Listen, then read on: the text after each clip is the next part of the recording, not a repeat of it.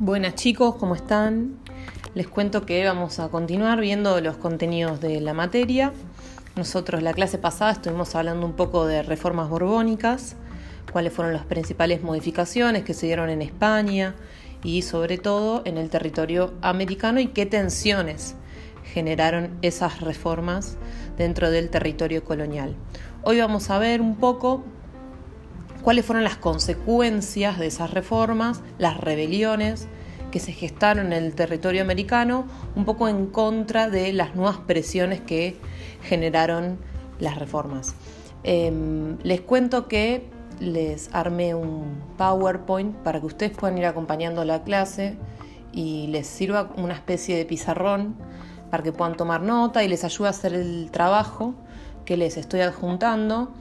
Eh, ustedes van a tener que seleccionar una de las rebeliones que vamos a ver, vamos a ver dos rebeliones, y a partir de eso responder a las consignas que, que, también les estoy compartiendo, que implica que tenga que ver uno de los videos de cada rebelión. Es decir, van a tener dos rebeliones, dos videos, van a elegir una, van a ver el video correspondiente a la rebelión que, que eligieron y van a tener que responder a las consignas. El trabajo no es muy complicado, pero saben que siempre pueden consultarme al chat.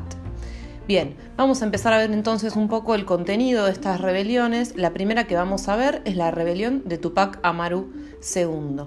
Esta rebelión va a suceder hacia 1780, hacia finales de 1780 se va a producir en el virreinato del Perú y va a tener sobre todo una composición indígena ¿sí? de los pueblos andinos del virreinato del Perú.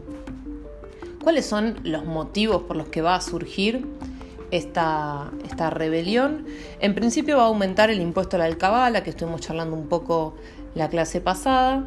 Además, se van a establecer nuevas aduanas, ¿sí? que funcionan un poco como ahora, ¿no? Que controlan un poco el comercio, la exportación e importación, tanto interna como externa, y que cobran impuestos a ciertos productos. Se van a instalar nuevas aduanas dentro del territorio del Virreinato del Perú y eso va a generar bastantes conflictos. Sobre todo estas dos eh, medidas, ¿no? el aumento de la alcabala y estas nuevas aduanas, van a afectar a los sectores comerciantes, que si recordamos un poco la estructura colonial, eran los sectores criollos. Pero también van a haber otros sectores no criollos que se van a dedicar al comercio, pero en menor medida, ¿sí? a menor escala, a escala más local. Por eso también van a afectar a mestizos y algunos sectores indígenas que ahora vamos a ir puntuando mejor. Las otras causas que van a llevar a la rebelión de Tupac Amaru II tienen que ver necesariamente con la estructura indígena.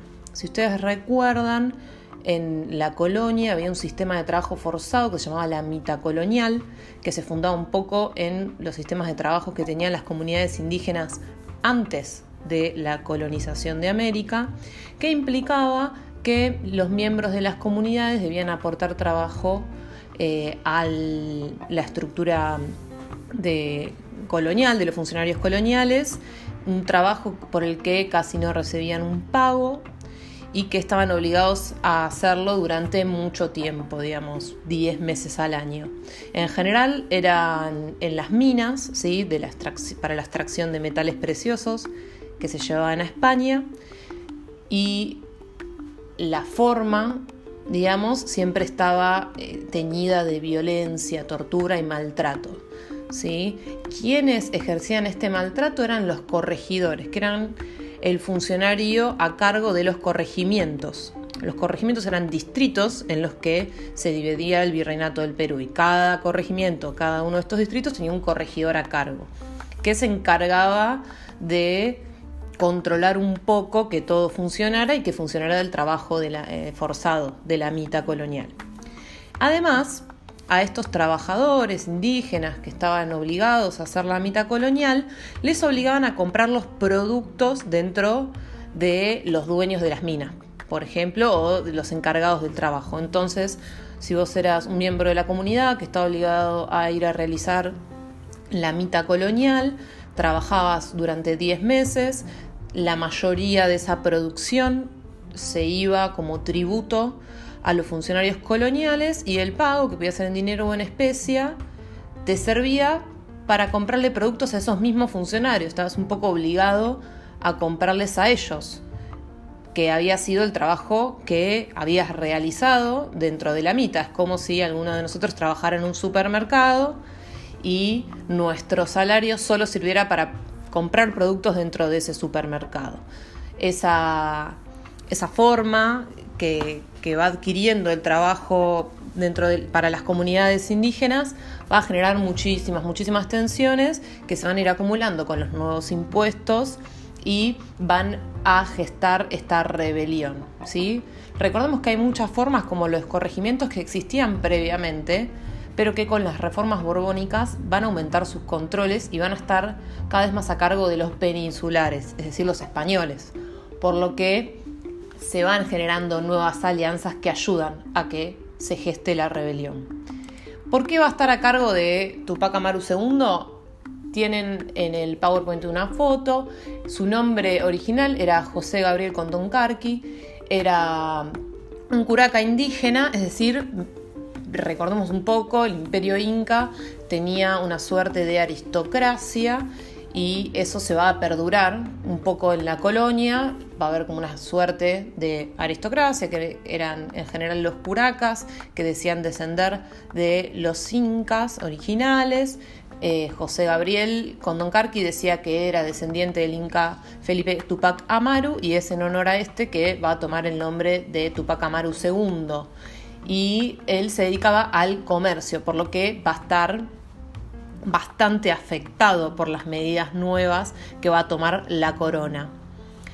Él eh, se va a dedicar al comercio justamente porque tiene ciertos privilegios por pertenecer a esta suerte de élite indígena y va a tomar el liderazgo dentro de su comunidad y se va a ir eh, esparciendo a medida que se va esparciendo la revuelta, también lo va a hacer su liderazgo.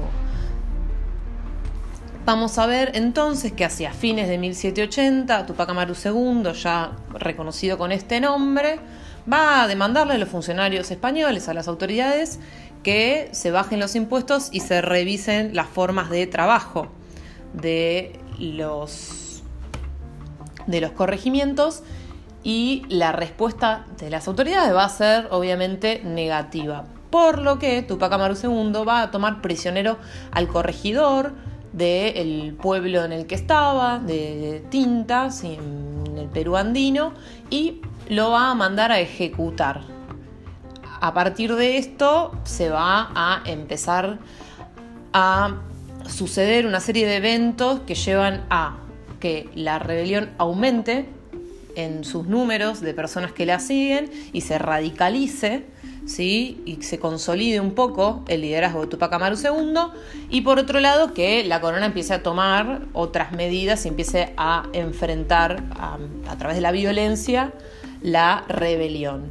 ¿Qué va a declarar la rebelión a cargo de Tupac Amaru II? Va a decir que eh, eh, se va a terminar con la mitad y los repartos indígenas, que se va a dar libertad a los esclavos, lo que le sirve políticamente ¿no? para sumar a los esclavos a la rebelión y que hay que perseguir a los corregidores. ¿sí? ¿Por qué va a querer perseguir a los corregidores? ¿Van a declarar esto? Porque en principio la rebelión no estaba en contra del rey. Está esta teoría muy común en estas rebeliones que dicen, bueno, no es culpa del rey, el rey no se entera de lo que está pasando acá, porque sus funcionarios no se lo cuentan. Es culpa de los funcionarios que administran mal el territorio del rey. Entonces van a declarar la lealtad al rey con esta consigna que en general vemos muy seguido, que es viva el rey, muera el mal gobierno. ¿sí? Pero a medida que se va radicalizando y que se van sumando los sectores más afectados de la economía colonial, se pedirá por la independencia y el restablecimiento del imperio inca.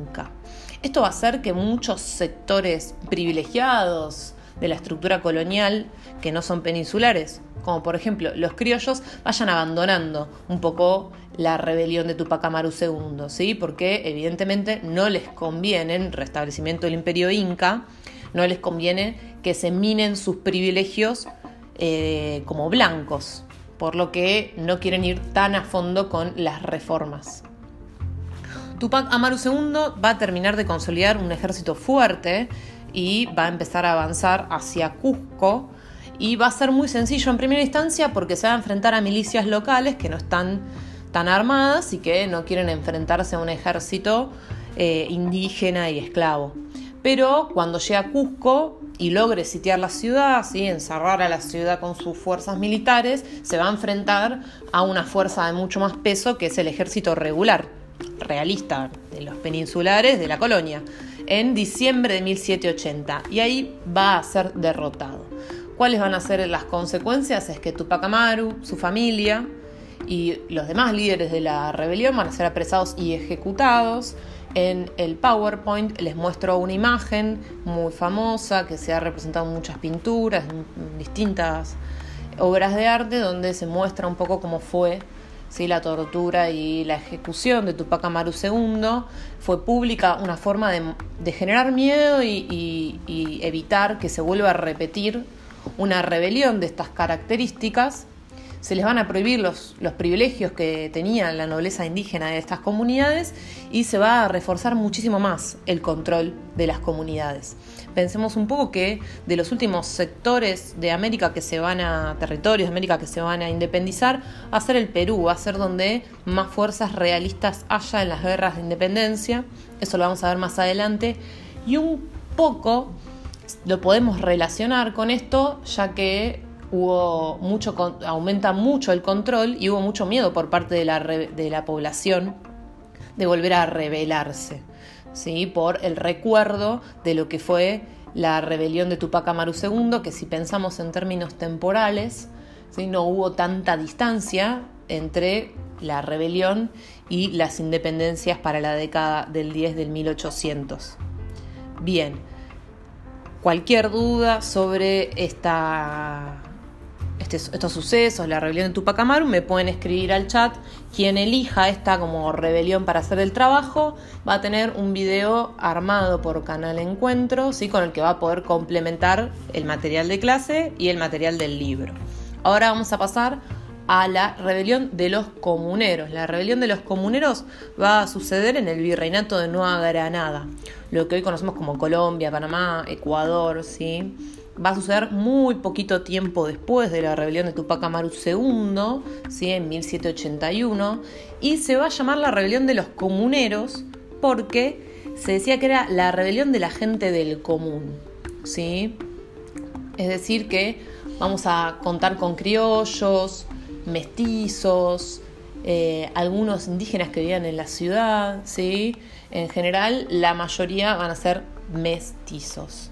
Los criollos van a formar parte durante un momento y después vamos a ver que se van a retirar. Frente a la radicalización de la rebelión, como bien pasó en la rebelión Tupac Amaru II. ¿Por qué se va a rebelar la gente del común? Bueno, también va a aumentar la alcabala y otros impuestos a productos de mucho consumo en la zona, como el tabaco y el aguardiente, que era una bebida alcohólica que se sigue tomando hoy en esa zona eh, a base de anís ¿sí? que viene también de las comunidades, y se va a declarar el estanco del tabaco, uno de los productos más consumidos ¿sí? en la zona en la época. ¿Qué quiere decir? El estanco del tabaco que no se puede, no lo puede vender cualquiera, que solo eh, sectores oficiales pueden monopolizar su venta, lo que hace que también dispongan el precio de ese producto, ya que no hay venta libre. Y eso hacía que muchos sectores dejaran de poder comerciarlo y además que fuese mucho más caro. ¿sí? Y se va a declarar un nuevo impuesto, el impuesto de la Armada de Barlovento se va a llamar, que es sobre productos textiles, de los cuales vivía muchos sectores de la población de esta producción textil y que toda población consumía. Y eso va a hacer que se eh, desate la rebelión, porque los funcionarios de la corona en Nueva Granada van a publicar el edicto con este nuevo impuesto y los aumentos de los impuestos en la puerta del cabildo y cuando la población lo vea y lo lea, se van a empezar a indignar, ¿sí? Eh, se van a empezar a organizar. Manuela Beltrán, una mujer, va a tomar el edicto y lo va a romper, ¿sí? tratando, se toma ese momento como el, comienzo de la rebelión. No se tiene mucha más información de Manuela Beltrán, de que sucede con ella después. eh, la población se va a empezar a organizar, se van a unir a la protesta aproximadamente 4.000 personas que van a formar una junta que se va a llamar la Junta del Común, a través de las cuales van a decidir los métodos de protesta y cómo poder eliminar estos nuevos impuestos y estas nuevas medidas que está tomando la corona. Van a marchar hacia Bogotá, ¿sí? ellos estaban en la, en la región del Socorro, una provincia del Santander, eh, Colombia, todo va a suceder en el actual territorio colombiano y van a marchar hacia Bogotá, que era la capital virreinal del Virreinato de Nueva Granada, como Buenos Aires era del Río de la Plata.